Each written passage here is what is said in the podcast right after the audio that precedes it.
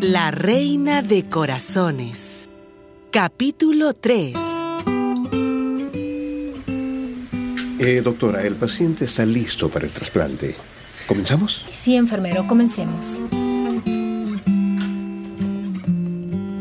Roberta Jones olvidó su pasado e inició la operación. El paciente John Brown estaba totalmente narcotizado, mientras la doctora cortaba, aserraba, desencajaba y abría. Era un trabajo que requería mucha fuerza física, pero para ella era un delicado milagro, un logro de la sabiduría humana. Aspire la sangre. Rápido, rápido. Controle la respiración. Tenía razón el pastor. ¿A qué se refiere? ¿Cuál pastor? A Martin Luther King. Ah, Él decía que todas las personas somos iguales.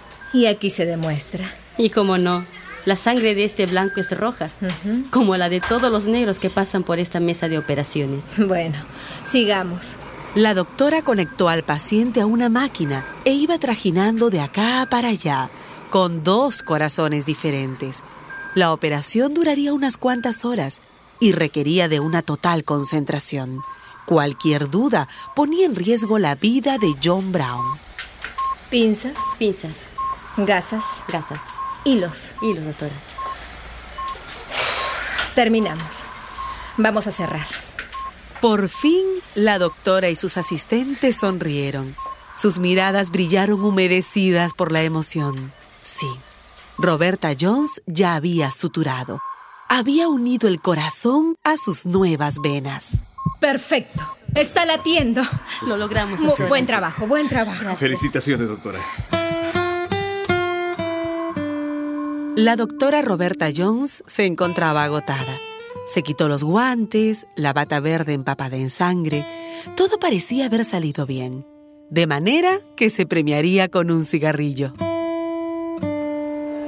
Doctora Jones, ¿usted fumando? Algún vicio hay que tener, colega. Sobre todo después de un trasplante de corazón, ¿no? ¿Quién lo diría? Gente que muere y sigue viviendo en otras vidas. Como el muchacho ese que se machacó el cráneo en el accidente de moto. Sí. Tuvo suerte este John Brown. El corazón del muchacho rubio de la moto sigue ahora palpitando en su cuerpo. Le salvó la vida. La doctora Jones se estremeció y apagó el cigarrillo. Ella, la negrita despreciada y maltratada, se había convertido en una excelente profesional que amaba su trabajo. Tenía dos hijos buenos a los que nadie pegaba y una existencia bastante feliz. Bien, es hora de regresar a casa. Antes le daré una última mirada al paciente. Se colocó una bata esterilizada y entró en la sala de cuidados intensivos. Ahí estaba John Brown, con el pecho lleno de costurones y de tubos y agujas por todas partes, derrotado y adolorido. De pronto sintió una oleada de compasión. Señor Brown.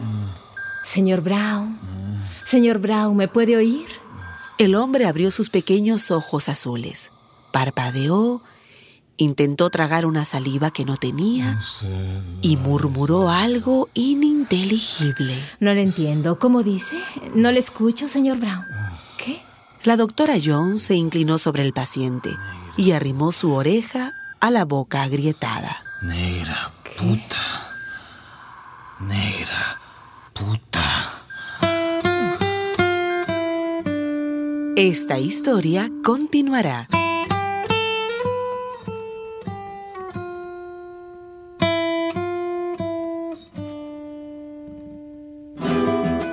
Una producción de radialistas apasionadas y apasionados.